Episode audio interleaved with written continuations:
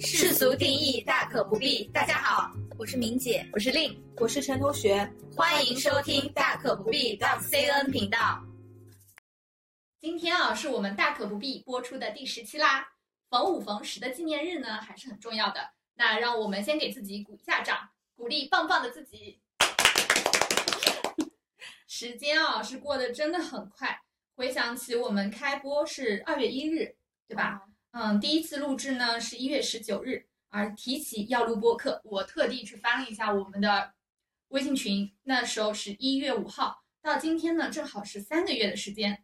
我们每周一期啊，明姐在首页上面还写着尽量周更哦，但到目前为止呢，我们竟然一期都没有断更过，可以说已经迈出了一小步。这三个月大家的感受是怎么样的呢？呃，我觉得挺好的，就是时间有点不够用，拖延症都快犯了。这两期的脚本都直到前天星期五才写好，而且每次想什么主题，我们也要花很多脑细胞。不过呢，对自己的提升作用还是很明显的。我们思考一些问题的时候会更加系统性一些，同时有时候我还会用播客逻辑来跟朋友交流，就显得很有体系。是的，我感觉这段时间真的忙死了。之前也跟大家科普过，银行业一月到三月是开门红，也就是说业务最忙的时候。然后我们在这个时候还要开始挑战录播课，一个全新的领域。想对之前的陈同学说，你真的是勇气可嘉。毕竟是你提出来的建议，对我当时播客是的，是的，嗯，当时脑子里蹦出来说想录播课，完全没有想到原来幕后的工作会这么多，定主题啊，收集素材、写脚本、剪辑，一整套下来还是很占用时间的，根本不是之前以为的，只是把我们三个人的聊天 内容记录下来。嗯，因为我们对自己的播客还是很有要求的嘛。不瞒你们说，我在这个三个月当中，真的感受到了焦虑，对时间不够用的焦虑。但我也不能赖谁啊，这反正都是自己折腾的。嗯，实在是佩服那些时间管理大师。对，除了焦虑，我还是获得了成就感的，因为通过这十期的播客录制呢，我认为自己对一些问题的思考会更加有深度，特别是像我们前两期特别火的跳槽的话题，而且火了。嗯，而且这个加深思考是潜意识的嘛。会慢慢形成习惯，那相信对我未来的成长也很有帮助。所以这里也很想感谢两位主播，因为我的一个小小的提议，两位立马答应并且做了起来。如果没有明姐的领导力，没有令的执行力，我或许到现在也还没有开始录播课呢。而且我现在对你们还很有要求，对吧？脚本没有写，我会提醒你们。大可不必，感谢令。那也希望我们接下来啊，可以做大做强，创造辉煌，来过更多的纪念日啊！好了，那话不多说，开始我们今天的话题吧。前一阵子有一个新闻，大家应该都已经注意到了，就是我们燃油车降价，这个大家都知道吧？对，嗯，先是湖北推出史上最强的政企购车补贴，东风系呢最高补贴到九万块，像指导价二十一万的雪铁龙 C 六，政府补贴一部分，车企一部分。车价直接打骨折，像共创版只要十二万，大家都纷纷涌到湖北去卖车买车，直接把全国的 C 六都卖空了。那这个补贴力度呢，真的是史无前例，包括像本田啊、别克、标致等等都纷纷下场。对，我也看到这个新闻，说湖北是中国的底特律吗？是个好消息。对，但其实这个有点浑水摸鱼的概念啊。像你刚提到的 C 六共创版十二万都是乞丐版啊。如果需要舒适性配置，其其实其他的提车价没什么两样，比共创版配置更低、价格更高的舒适版，这次打完折十三万多，跟政策曝光前是差不多的，而且还是库存车，所以有一点虚假宣传的意思。对，但确实我们这一次。整体的一个力度也好，或者说，嗯，我的宣传力度也好，是非常到位的。像这次降价，主要是供需的问题。一一个就是我们也可以看到，全球燃油车市场疲软。我之前看到微数据，二零二二年全球燃油车销量下降近百分之二十，到了六千九百万辆，但插电式混动汽车销量则快速增长至一千零四十万辆。而中国的变化是最明显的。整个二零二二年，插电式混动汽车占比增长至百分之二十六，而燃油车的销量相比二零一七年的峰值则下降了百分之二十八。那可以说，电车这一块是完全填补了油车的空白。另外一个呢，就是我们燃油车它的去化压力是非常大的。像以前啊，车企在 4S 店面前，那绝对是有绝对话语权的。嗯，一般就是说以热门车型搭着冷门车型来卖，让 4S 店来承担这部分库存。但是这两年呢，因为燃油车销量的下降嘛，4S 店的钱也越来越不好赚了。那他没有钱了，没有利润了，也就没有钱再来搭售来买这一部分冷门车型了。所以整一个库存的压力就给到了车企。就像这一次降价风暴中心的，嗯，二汽，要知道汽车啊是湖北的第一大支柱产业，当地一共聚集了有一千五百多家的汽车产业规模相关企业，包括上游有一千四百多家零部件企业。那出了问题，就会直接关系到全省的就业民生。那政府来下场，整体也就不难理解了。理想不是有说过吗？降价不一定能提升销量，但是可以打击别的企业。所以这样一来呢，就打开了。燃油车企降价的潘多拉魔盒，有三十多家车企都开始了降价。当时我还看到传闻说 A7 要降到三十万，那真的很香哎！而且现在是不是 Q 五也降到三十万加了呀？对，三十多万。嗯嗯，不过其实也就看看热闹了。陈同学像你这样最近刚换过车，肯定也不会再换车了吧？嗯，那肯定的，谁的钱也不是大风刮来的，毕竟车子也是高价消费品嘛。除了家里有矿的富豪。已经把车作为玩具了，就跟收集盲盒一样，这么在收。嗯，那一般家里是不不太会备很多辆的，代步够用就好了。嗯，像你之前那辆宝马，其实也就开了六年吧。一般打工人，嗯，我们换个车都要十年起。嗯，像明姐之前那辆雷克萨斯是开了有十二三年，对不对？对，我是零八年买的雷克萨斯，RS 三百，挺好的，到二一年才换，十三年吧。啊，动力不错。车呃，日本车性能也很人性化，嗯，而且油耗也比较省。对的。那像陈同学这种开了六年就换，为什么考虑这么快就换车呢？哎呀，其实这次并不完全是我自己要换，是因为家里刚好也有一辆老车，服役的时间超过十五年了，所以我是借了给爸妈换车的名义，实际暗度陈仓给，孝女，给自己换了辆新能源车。而且我那辆宝马其实开起来完全没有任何的问题。之前我也只是两点一线嘛，上下班通勤这么开开，里程数也很少的。我印象中我换车的时候，应该里程数都不到三万吧，也就两万多公里，而且没有出过任何事故。所以如果我要把它卖掉呢，其实也很舍不得的。所以我这一次是把它置换给了爸妈。嗯，而且毕竟还有个浙 A 的牌照，以后他们来杭州出行也能够自由一点。那我这次换车的契机主要也是有两方面的因素吧。第一个是油价的上涨。我记得二二年的时候，油价最高，我那个时候加我宝马三系加一次九十五号汽油要五百多块钱。然后我前年年底调岗之后呢，每天都要跑客户嘛，所以车子的使用率一下子就提高了，平均一个月的油费要一千五。那个时候真心觉得是挺贵的。你那个时候工资也加了呀？但还是。挺贵的，油费再加停车费，嗯，对，真的很高了。是的，你一个月起码两千以上的对通勤费，你还不算保养。对呀，然后另外一方面呢，我身边其实是有开新能源车的这个氛围的，换电车的朋友们几乎每个人都跟我说电车真香啊，开过电车就再也不想开油车了，去再远的地方也不心疼了。比如说像以前我们出去玩，可能也不太会选择自驾，可能就选择高铁，但是有了电车之后。那些电车朋友们都会纷纷说：“来，我们自驾去，就感觉不要钱一样。”而且我本身也很接纳电车，所以换车的时候我就果断选选择了新能源车。然后现在我也可以对你们俩说，电车真香啊！嗯，那整个大数据啊，也也表明了这种真香。整一个二零二二年到二零二三年，在全国整体车企微增一点九的百分之一点九这样的一个大环境下。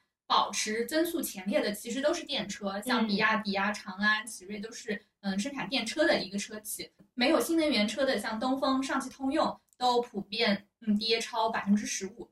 一边呢是传统车企的壮志断腕、大逃杀，一边又是以特斯拉为首的新能源车的高歌猛进。那传统车企既要应对清库存的压力，还要考虑转型的问题。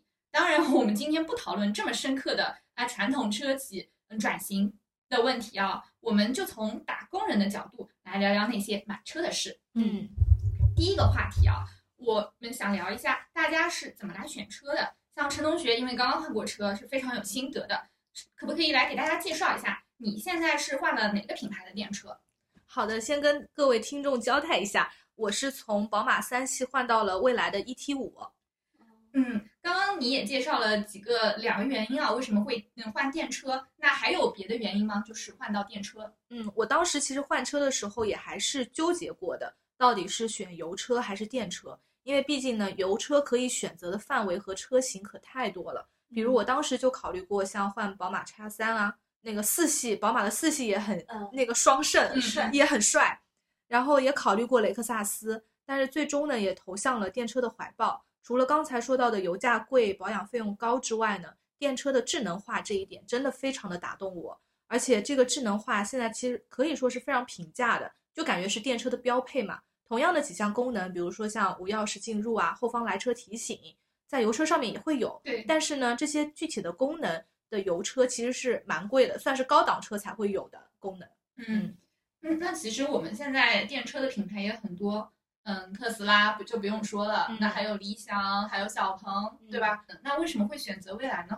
对，在选择电车的品牌上面，我当时功课也做了蛮久的。像现在的中国新势力品牌真的非常多啊，很多人也会担心，哎，这些品牌会不会倒闭啊？所以一开始像我爸妈也很反对我买电车，也是担心这些车企可能刚刚兴盛的，后续经营不善倒闭了，以后车子可以去哪里售后呢？嗯，同时呢，我对品质也是有一定的要求的嘛，所以基本就框定了在特斯拉和中国的三大代表魏小李。那在魏小李当中呢，理想第一个其实就被我排除在外了。嗯，一个是因为它的外形，我根本用不到它这么大的车子；另外也是因为它的动力系统。你们知道吗？这个增程式跟插电混是完全两个不同的概念。我是没有研究过。其实插电混呢是说这辆车当中既有动电的动力系统，也有油的动力系统，它中中间是可以转换的。但是增程式呢，它是只有一套嗯、呃电力系统的，它是电没了之后呢，它是切换到油，让油来发电，然后再用电去驱动车子。哦，所以它是有两次的这个能量的转换嘛，所以能量损耗是比较大的。如果像理想，它没有了电之后，哦，它的电续航也好像很短，一百公里不到，我不知道现在有没有增加啊？哦呃，一百公里不到，那这个其实是很短的嘛。然后它再用电去，呃，再用油去发电，那这个油耗其实是蛮高的。这个那不是很蠢吗？对呀、就跟柴油发电机似的。对啊，用油发电。对，所以这个在业内其实也是被认为非常落后的一项技术，但是恰恰也是这个特点吧。理想它有一个自己特定的受众，像我们自己有个好朋友张主任，他就很很很喜欢理想，就是觉得油电一起没有续航的焦虑，嗯嗯嗯，嗯，而且它的车型也是奶爸车嘛，呃所以很多男性客户还是非常喜欢的。像好大一辆。对，它是 MPV 的车型，它有七座，嗯，它的销量一直是蛮好的，只是这个品牌的危机就在于说，如果它真的改成纯电之后，它的优势在哪里啊？这个也是我通过这个听播客学习到的。那这里我也想跟各位听众插一句，就是我最早接触到播客，就是因为我选电车，然嗯后关注到了一个播客，叫做大小马聊科技。我现在嗯即使不买车了，我也经常听他们的播客。他们有一档非常受欢迎的节目，就是分析了魏小李这三个品牌，对我当时决定选择哪个品牌还是有很大帮助的，也推荐大家去听听看。嗯，陈同学也推荐过我，我听过他们真的蛮不错的一档播客，都是我不太了解的领域，有助于消除我们的信息差。嗯，好，那说回来，我选车的这个故事啊，现在不是只剩下三位选手了吗？嗯，特斯拉、蔚来跟小鹏。那这次不幸的呢是小鹏也被我排除在外了，主要还是它的这个外观、车的内饰、车机互动的一些 UI 设计，其实都不是我的菜。哦，嗯，虽然很多人说小鹏的车机很不错，也很智能，但我还是遵从了自己视觉动物的本心。哦，所以最后呢，两位决赛圈的选手就是特斯拉跟蔚来。我当时真的考虑了蛮久的，因为这两个品牌还是各有所长。我也从几个方面来进行打分的啊。第一个呢是外观，这一点 ET 五实在是太加分了，它的设计完全就是长在了我的心巴上，太好看了，就是有肌肉感、小鸭尾，然后车子和内饰的选择也特别多，而且这个是属于有一些标配的颜色你可以选，不像特斯拉，你换个白色它都要加八千块钱。嗯，哦，真的啊，对的，嗯，嗯，所以总之这一趴是未来完胜。外观 真的是很重要啊。我买车也是要考虑外观的，不过就是更细分领域的外观。不知道听众朋友们在买车的时候会更注重什么？也欢迎留言区告诉我们吧。嗯，我感觉女生买车都比较关注外观吧。对，嗯，虽然我不是纯粹的颜值党，光外表好看不舒服也会差评。比如说，我有一辆很好看的奔驰跑车，点名了，点名批评。对，点名必须点名。哦，我还坐过，就感觉是还蛮好看的。对对呀，就双门的，only 好看而已。嗯，然后像 ET 五的这个外观其实也是破圈的，因为当时我也是听大小马这个科技聊嘛，就是说大部分其实买车呢都是男性去看。啊，我分析这个性能啊，怎么怎么样，然后再带上老婆说行不行，我能不能买，对吧？请求一下家里的财政大权，然后老婆说嗯还可以，那就买吧。但是这一次 ET 五展展车展出之后呢，很多都是女生带着男朋友或者另一半去看啊，因为这个外观实在是太吸引人了。嗯嗯。然后第二个方面其实就是价格，特斯拉的性价比确实是很高的。而且现在降价已经不到二十三万了，那跟未来的 ET 五相比，差了将近十万块钱。嗯，不过我当时下定的时候啊，特斯拉还要二十八呢，就是二十七点九九万。所以当时的这个价格呢，跟 ET 五只差了四万左右。那我后面把一些日后的像特斯拉需要的一些装潢配置加起来，几乎跟未来持平了。所以这个也是我当时想选择未来的一个原因吧，因为我觉得。嗯，价格上面差的不是那么多，但是未来的配置相对来讲更高，这么看起来好像未来的性价比更好。但是我在想啊，就是如果现在这个特斯拉让我去买的话，二十三万真的很香，太打动我了。我有个同事啊，二月份看到特斯拉降价就直接冲了，买了个 Model Y。基本上从看到降价的新闻到提车，那他也是韭菜，也就一周时间，就完全不带犹豫的。嗯，那他这个应该也是当了一把韭菜，因为像特斯拉的降价从二十八到二十三，也是连续降价了几次，降价幅度都有五万左右，跟美联储降息一样。是的，他应该是降到二十三万这一把冲的。哦，这样的，嗯，那他还算比较理性了。然后第三点就是到车子的性能啊，那我作为女生，其实这方面考虑的真的不是太多，而且我多少也是从 B 站的 UP 主上面接受到了一些信息。那单从车子最原始的功能上来说呢，从产品角度，特斯拉确实要比蔚来好很多的，比如说像驾驶的操纵感啊、底盘的调教、三电系统等等。毕竟特斯拉当时也是打磨好多年的产品嘛，这些方面比国产的新能源车要好很多。当然呢，很多参数上的东西我也搞不清楚啊，在开的时候我可能也体会不到，所以我只能说从仅有的几次试驾当中，呃，去做一些体验上的区分，来做出选择。说到开的这个，我想黑一把特斯拉。就 我曾经坐着我一个嗯朋友，就是刚刚说二月份买车充的那个朋友，我们去别的城市去出差，我当时就坐在后座上，就觉得那一路上就非常的晃。就简直晃完了，我就想吐。就我从来坐车是不晕车的一个人，但是坐完了就想吐。我说我说这个避震好差呀。朋友说没有避震。对，Model Y 它因为车子还是比较高的，嗯，然后它又没有避震呢，开起来特别晃，就会左右摇，跟坐船一样。嗯，风的声音也很大。然后 Model 3呢又很震，嗯嗯，就很颠嘛。我开我试驾了 Model 3，我觉得简直就像在庙里面一样。为什么那个内饰哦，特极简是不是？极简，就很劣质，也没有皮革的感受，全塑料的。嗯，哎呀，很难接受。嗯，就毛坯，对，所以很多都是会对特斯拉做一些装潢嘛。哦，这样子，所以装完了价格就就会高上去了。特别嗯是像我刚刚说到的特斯拉，它如果换一个颜色就要加八千，就换成白色我就要加加八千啊。然后很多人就不喜欢嘛，嗯就会去外面自己贴车身，嗯所以现在在大街上都能看到五颜六色的特对，斯拉，是的，是的，这些都是贴装潢膜的。对，那其实这些都是费用。那从驾驶感上面来说的话，特斯拉是一个特点很明显的车车子，就是一个偏运动向的。比如它的方向盘的指向性就非常的精准，而且它的方向盘很小的，圈数只有一圈半，所以很好操控。当然它的底盘，刚才我们也一直在在吐槽啊，就是真的很硬，这也是它运动属性的体现嘛。但是我是不太喜欢，做的实在是太尖，太尖了。运动，是的，嗯很多特斯拉的三 P 就是下赛道去开的。字面意义上的运动。不过它的操纵感确实我是比较喜欢的，因为我本身还是比较喜欢开车的。像我之前开的宝马也是出了名的这个操纵感好嘛，指哪打哪。特斯拉呢就是底盘太硬了。然后蔚来我当时试驾的是 ET 七，因为当时哇这个就是 PPT 订车嘛，我 ET 五当时还没有试驾车，我就已经下下定锁单了。所以我现在想来也是比较冒险的一个举动。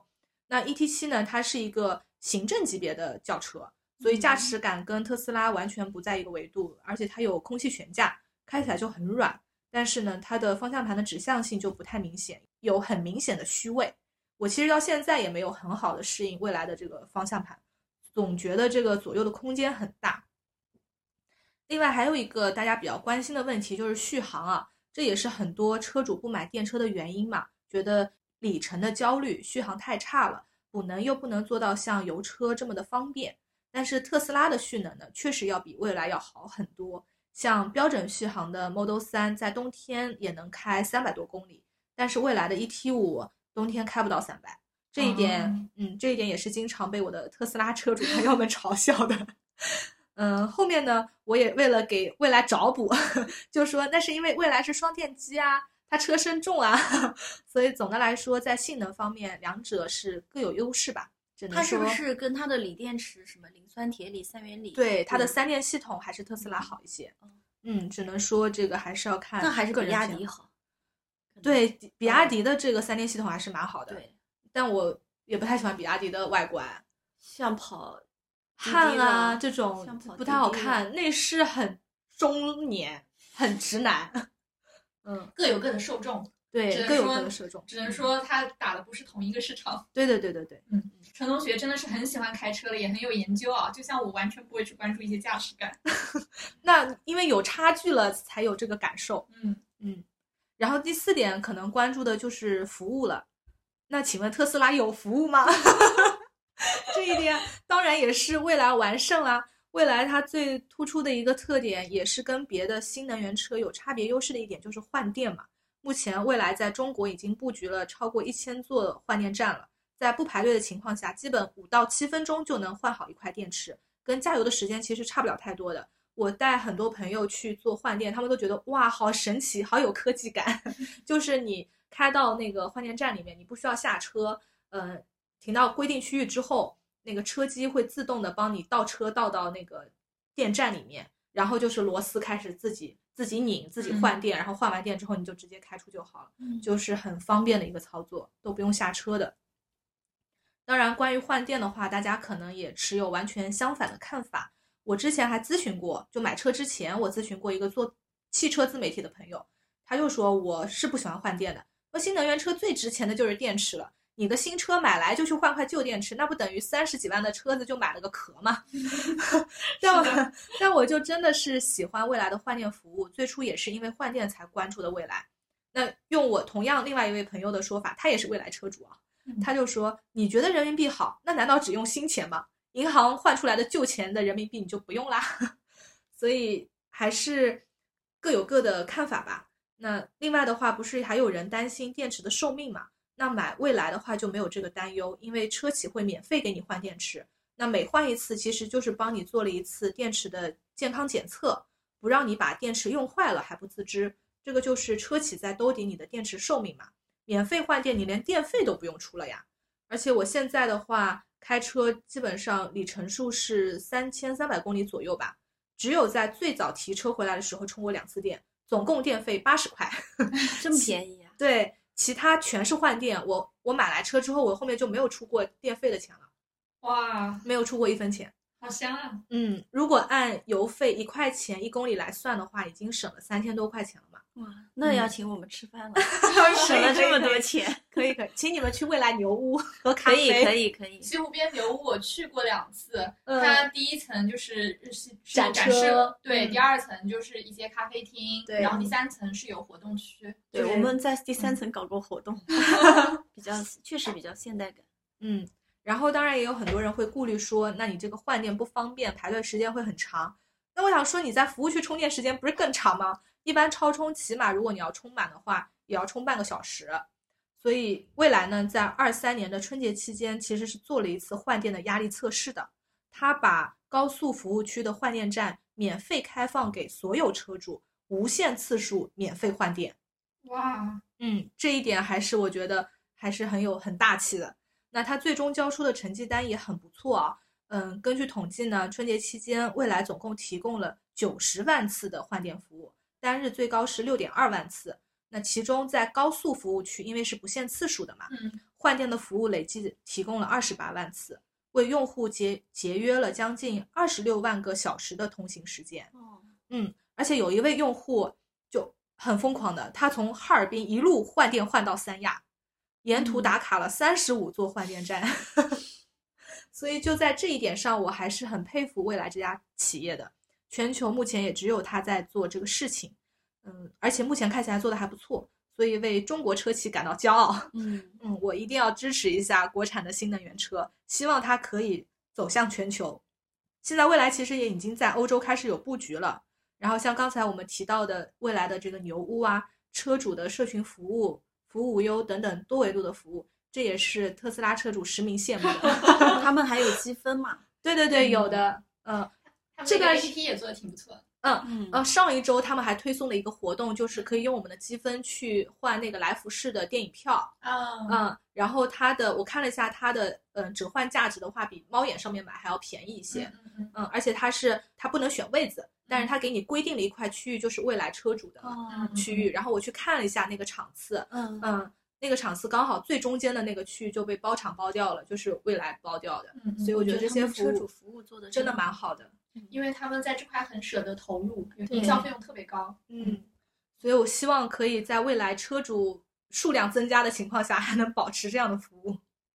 让我们拭目以待吧。嗯，那明姐呢？这两年也折腾着换车啊，换了两辆车，从雷克萨斯换到了奔驰，虽然刚才黑了一把，然后又换到了宝马。你换车又是怎么考虑的？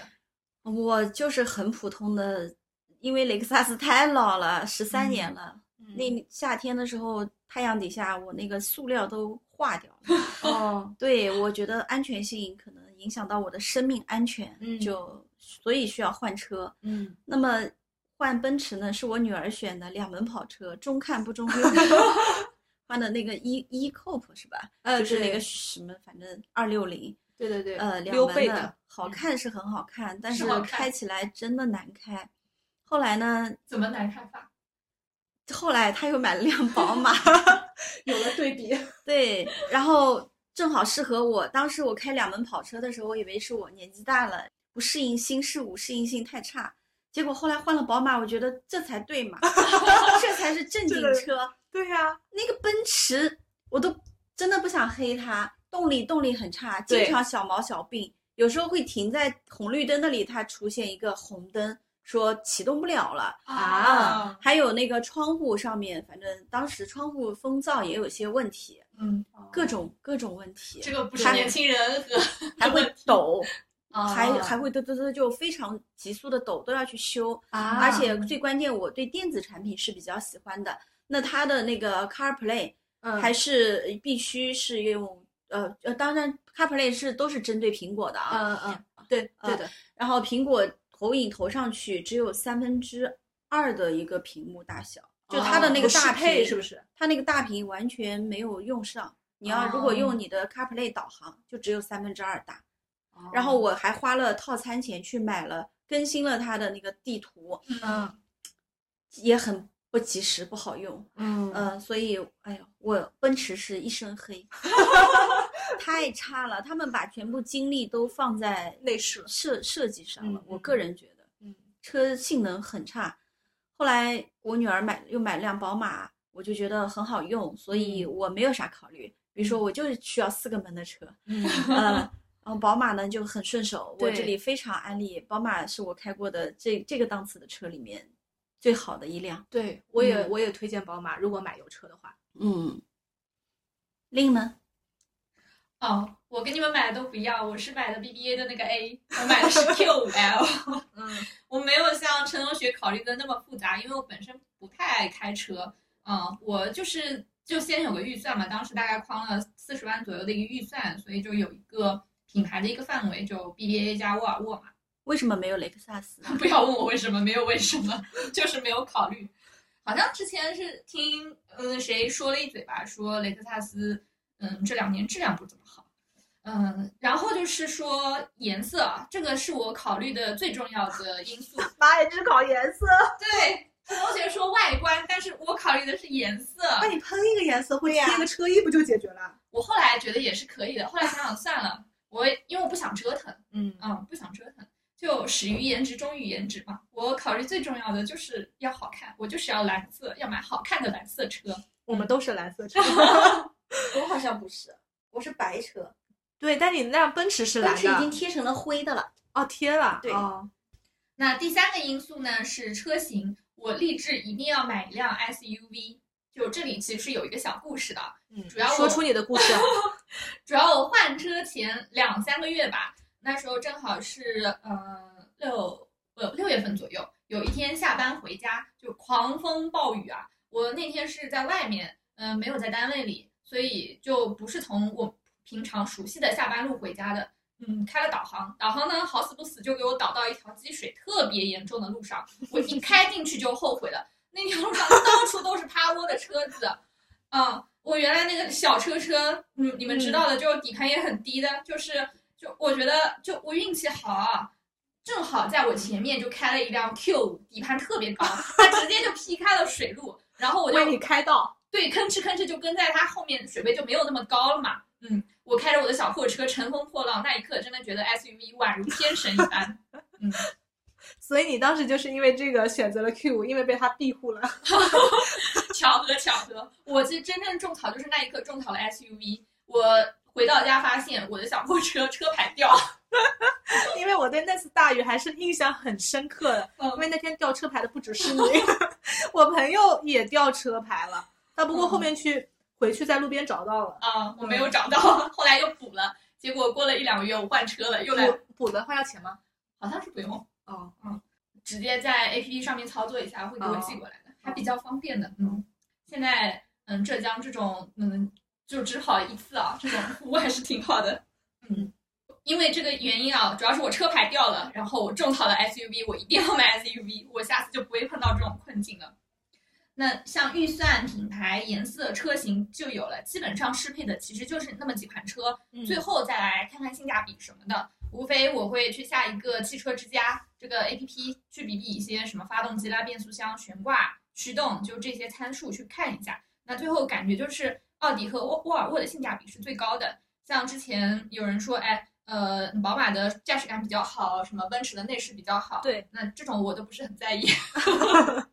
对，有句老话就是说坐奔驰开宝马。嗯嗯，嗯，沃尔沃最后没有选呢，主要是不符合我的审美，它那个车尾灯它是倒 L 的，就不是很好看。我觉得看了半天，心理上觉得根本没有办法接受，所以最后就选了 Q。那最后订车的时候呢，还有一个个小插曲。那天去到 4S 店，我呃一眼就瞧上了 A 五的那个流光蓝的那个颜色，那个蓝色真的也是长在我的心巴上，一眼就心动了，然后就很动摇。我觉得比 Q 的蓝色好看多了。A 五的车型我也很喜欢，哎，女生嘛，颜值即正义，对很正常，很正常。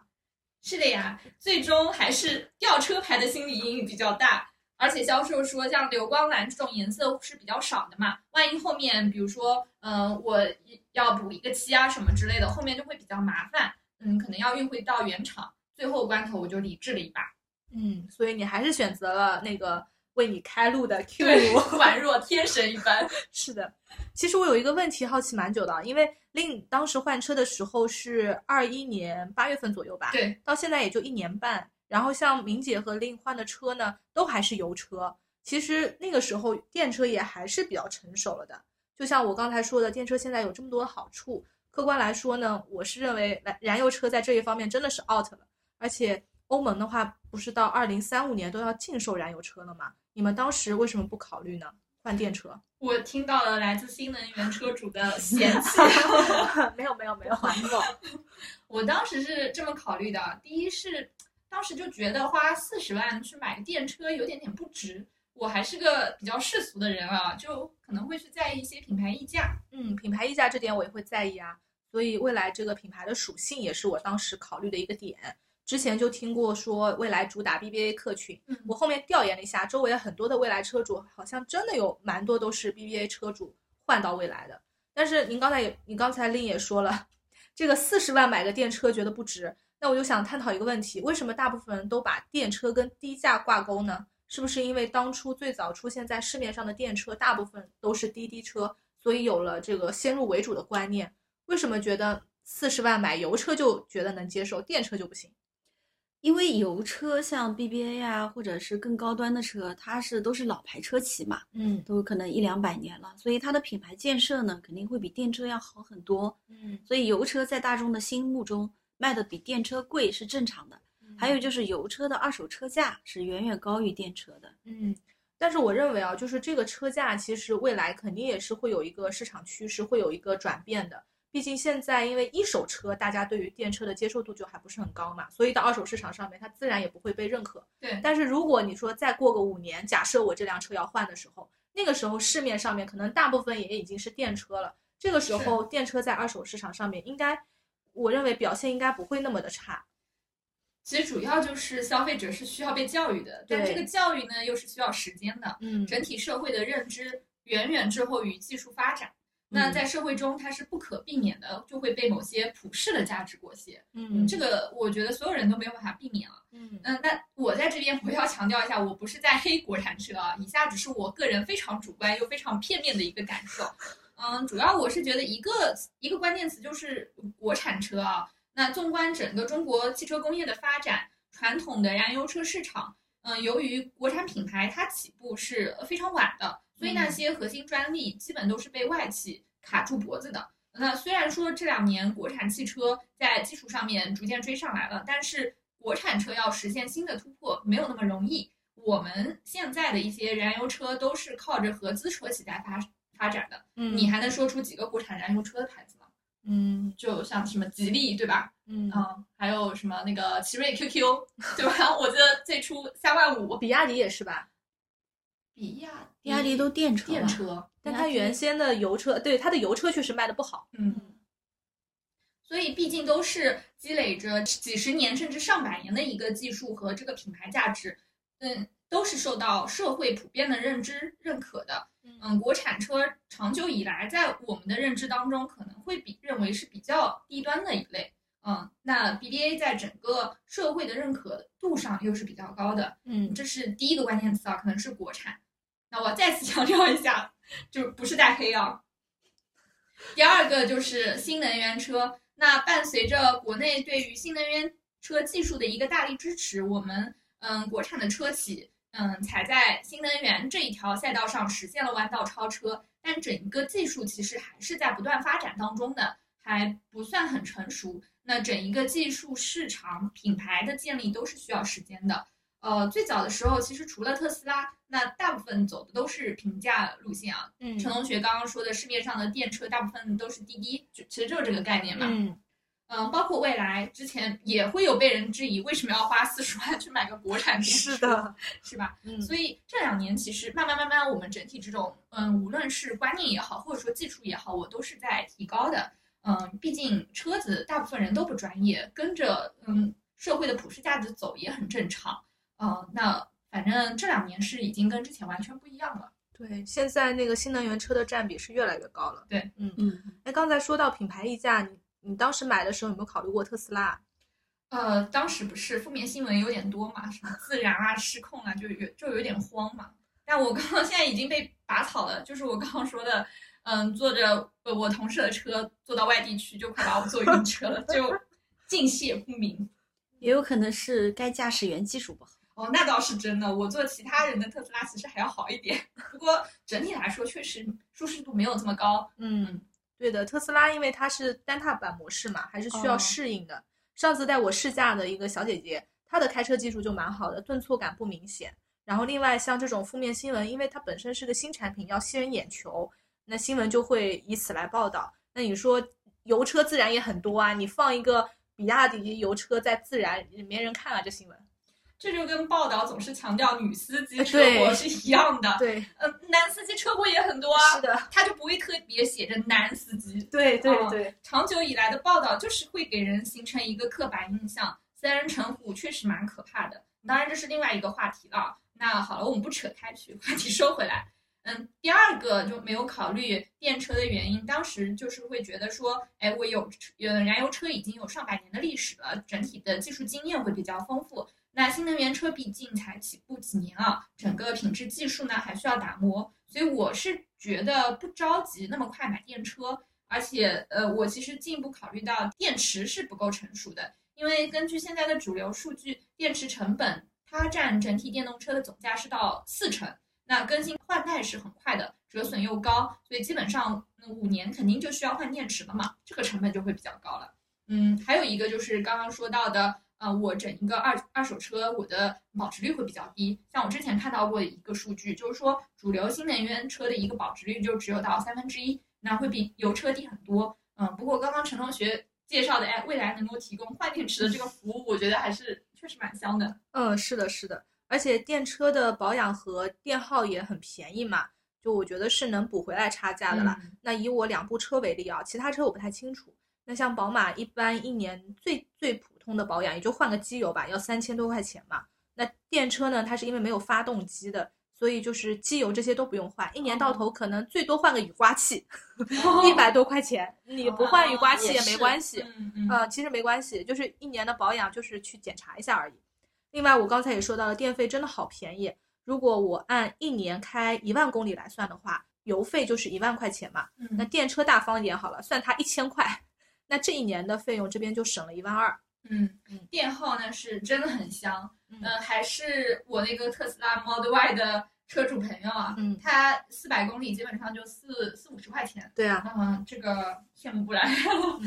嗯，第三点呢，我当时是考虑到可能充电不是那么方便，特别是像长假跑，嗯，跑高速嘛。不过这两年充电桩，嗯，倒是真的增加了很多。呃，我看到一个今年的一个数据啊，今年二月份整个公共充电桩的增量是在三十七点八万台，那新能源车的销量是九十三点三万辆，装车增量的比是在一呃一比二点五，那这个还是比较可观的。嗯嗯，而且啊，我当时就。想的也比较多啊，我就想当时我买了车，我会不会要去自驾？那是不是可以开到大东北、大西北去玩？用油车会比较方便嘛？因为你像大东北，你冬天你没有办法去开电车，对吧？嗯。但确实我想多了，我觉得我根本不想开这么远。是的，就很多人说，哎呀，上高速跑长途很不方便。但我想，如果真的不是那种自驾狂魔，根本不会开这么远的路的。一般如果说你开个三百公里，也也差不多了。对，嗯。所以这个时候我又想吹一波未来，换电真的很方便，而且现在西藏都有换电站。哇，不过说起西藏啊，我记得我几年前去西藏的时候，我在拉林公路上看到了一辆电车，是辆特斯拉。你们猜它从哪里开过来的？不知道，北京。它的车牌是粤 B，广东啊，深圳。深圳。我当时都很震惊。嗯。最后呢，我还有一个考虑的一个车辆维修的问题啊，嗯，其实二零二一年嗯十二月底，新能源汽车的专属保险才正式上线的。那之前其实嗯油车跟电车用的嗯是同一种同一个险种，像传统燃油车，它的车险赔付率是在百分之六十到七十，但新能源车呢会去到百分之八十五到九十。嗯，所以这就导致新能源车的整体保费就会比较高，而且像油车，它的一些什么电机控制器啊、充嗯充电机整整等等的一些嗯功能都是一个功能一个装置，但新能源车就全部集中在同一个装置里面，这样子一旦是电子电路板有问题，或者里面的控制器坏了，那整一个一套都要更换，整个维修成本就会比较。嗯，保费确实还是比较偏贵的。差不多的车价里面的话，应该电车会比油车多出两千左右的保险费用吧。不过我当时根本也没有考虑出险的事情，我前六年几乎没有用过保险，安全驾驶的典范。所以女司机也不是说个个都差那么差的吧？对我可能退休以后会考虑买辆电车，这个宝马再开十年，我是要换电车的。嗯，那个时候电车肯定很成熟了，对，尤其是电池。嗯嗯，我到时候应该也是想。换一辆电车的，十年之后是吗？对，而且现在其实电车的更新换代实在是太快了，对，是的它的芯片更新升级也很快，对，就感觉跟那个手机差不多。其实电车跟手机，我觉得本质上没有什么区别。对，嗯是的，都是一个是大件的电子产品，一个是小件的电子产品。嗯，是的。主要核心也都在电池芯片。对，对的。那我们刚刚也讨论了这么多啊，其实买车呢还会有贷款、全款这个话题。那主要我们都是全款的，所以这个就跳过吧。嗯，最后我私心里很想再聊聊上保险的问题。这个问题呢，来自于我之前有一个小摩擦、小碰撞，出险的时候就会有点麻烦。明姐就一直跟我说，你就换个保险公司吧，你 这个保险公司太差了。那 我当时其实选保险公司没有考虑这么多，正好是有熟人，那在某某保险公司，我会觉得觉得就比较靠谱，不会被坑嘛。那没有考虑到我后续，呃，我是出险的问题，因为我其实还是比较安全的，我这么多年了，大概从一六年到现在也就出了这个险，嗯，所以我也想问问两位啊，你们当时是怎么选择车险公司的？我还是跟上次的口径一致的，我选平安，特别推荐他们的平安好车主 APP，定损非常智能，真的是科技以人为本。我我不是帮他们打广告，也没拿他们好处费，就是比较确实比较方便，因为我开车开了有二十年，到今年为止二十年嘛，我确实在这么多家保险公司里，平安的整个的理理赔服务是最好的。嗯。我当时买车的话，就是我那辆油车基本上就是跟 4S 店的保养挂钩的，就是我买一次他们那边的车险，他就送我一次基础保养，所以我当时就也没有换过别的。我当时买的应该是人保，嗯嗯，但因为也没怎么出过险，所以也没有体验到不同保险公司带来的服务的差距。嗯嗯，但是换上电车之后，我觉得可能是这个老司机的驾驶上面确实有些粗心大意。最近反而接连出现了一些小的事故。主要油车跟电车，你的驾驶的感觉也会不一样，你有一个适应的过程。对，而且很正常。是的，是的，而且车比我原先的那辆老车要宽一些，所以我在左右的间距的估计上面还是有对判断不太好。嗯，但是未来它是有服务无忧的嘛，所以嗯出了保险，反正也是全人都有维护的。而且我那次出了保险之后呢，哇，那个小哥哥打电话可温馨了。嗯，陈女士你好，嗯，请问你是出险了吗？那请问您人有没有事情啊？人没事哦，那最好了，就是 还提供了情感价值。对对对对对。所以我这一次的话，我觉得反正像未来的话，你直接买它的服务无忧就蛮好的。那好了，我们刚刚也聊了这么多啊，呃，有有说到油车，有说到电车，那与其说是油车和电车之争，不如说是科技革新带来的产业升级。像我们打工人，其实只要积极拥抱变革，选择自己适合的、自己喜欢的就好。嗯，我们今天的话题就分享到这里。如果有一点点打动你的地方，欢迎订阅、分享、点赞。有共鸣的内容，有想交流的话题，也欢迎留言区告诉我们吧。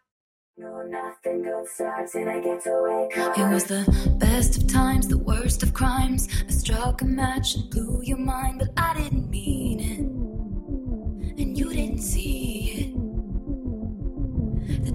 black, the lies were white.